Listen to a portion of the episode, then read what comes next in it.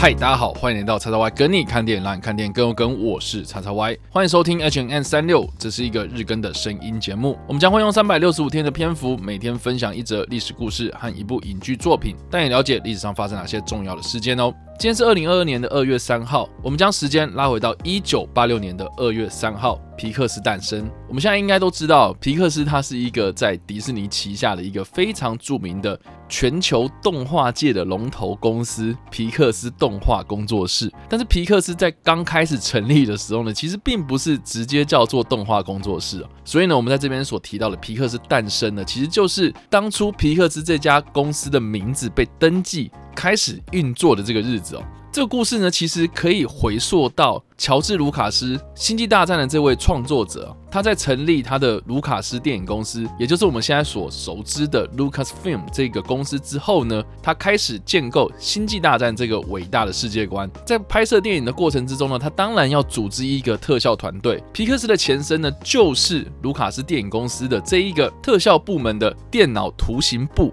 它成立在一九七九年。当年的乔治·卢卡斯在拍摄《星际大战》成功之后呢，成立这个部门，招来了像是纽约理工大学电脑图形实验室的负责人艾德文·卡特姆，同时他也找了他在纽约理工大学之中一起工作的这些伙伴，也把这些技术呢一同带到了乔治·卢卡斯的电影公司之中，是现在的特效工业最基础、最基础的技术。这些特效经由《星际大战》系列的发展而逐步的成熟。卢卡斯影业在后后来成立了光魔工业，也就是我们现在所熟知的那个拿奥斯卡特效奖拿到已经不知道几次的全球特效龙头公司。进入到一九八零年代。卢卡斯影业除了是创作出《星际大战》系列这个 IP 之外呢，又创作出像是《星际争霸战》等等的这些使用大量的特效来制作的电影。但是到了一九八六年，乔治·卢卡斯本身他面临到了离婚官司，《星际大战》系列也发展到某一种瓶颈了。乔治·卢卡斯他急需现金，所以决定卖掉他手上的这一个我们刚所提到的电脑图形部。就在这个时候，史蒂夫·贾博斯刚刚离开苹果电脑公司，他决定用一千万美金。投投资这个团队，其中的五百万美金呢是用来收购，另外的五百万美金呢是作为这个新公司的创业基金。也就在这个时候，一家新的公司皮克斯诞生了。史蒂夫·贾博士担任这一家新公司的董事长。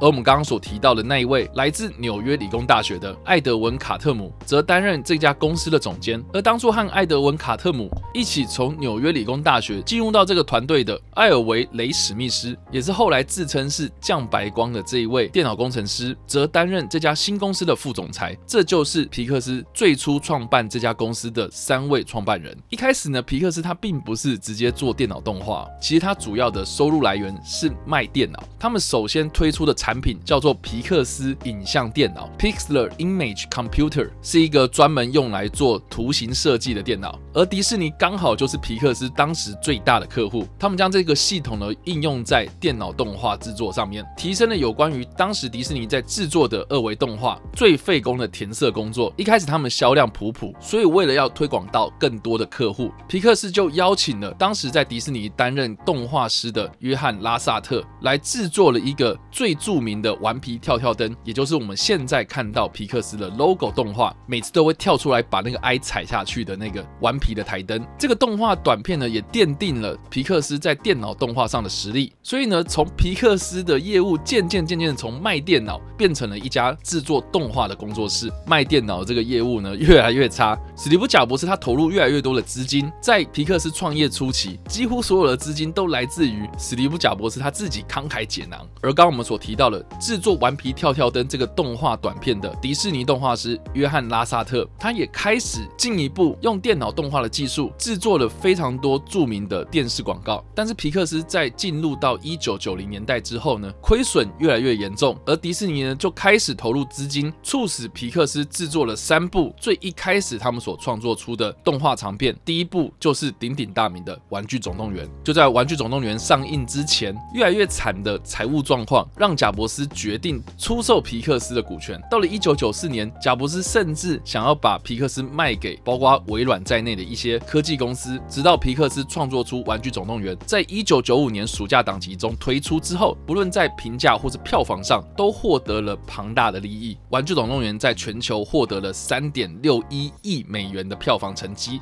让原本已经快要倒闭，甚至是快要被贾伯斯出售卖掉的这家公司起死回生。到了一九九五年的十一月，也就是《玩具总动员》上映的那一个年底，皮克斯开始在股票上市。五年后，他们搬到了现在的办公地点艾莫利维尔这个地方，奠定了皮克斯动画工作室在全球动画圈的龙头地位。当然呢，到了现在，皮克斯动画工作室他们创作出非常非常多脍炙人口的动画作品。而当初来自纽约理工大学的艾德文卡特姆是目前这家公司的总裁，而近期创作出《灵魂急转弯》《脑筋急转弯》《瓦力怪兽电影公司》等等的这些电影的导演彼得达克特，则是这家公司的创意指导。而当初来自迪士尼动画工作室帮皮克斯创造出《顽皮跳跳灯》的那一位约翰拉萨特，因为 Me Too 事件的风波，被指控呢对很多的女性同事做出不当行为。他在公开道歉后离开了迪士尼，在二零一八年六月正式的结束与迪士尼的合作关系。而 Cars 二。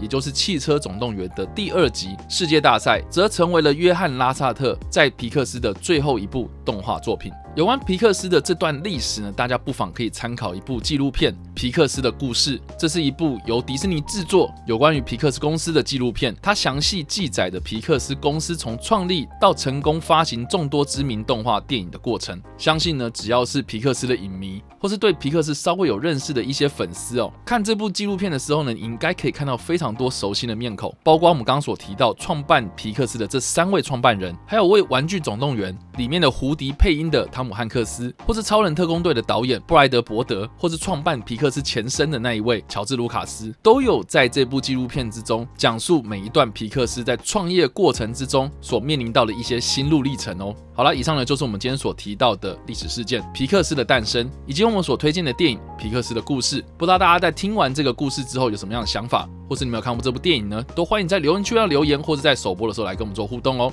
当然呢，如果喜欢这部影片或者声音的话，也别忘了按赞、追踪我们的点出粉丝团，以及订阅我们 YouTube 频道、IG 以及各大声音平台。也别忘了在 Apple Podcast 和 Spotify 上留下五星好评，并且利用各大的社群平台推荐和分享我们的节目，让更多人加入我们的讨论哦。以上就是我们今天的 H N N 三六五，希望你们会喜欢。我们下次再见，拜。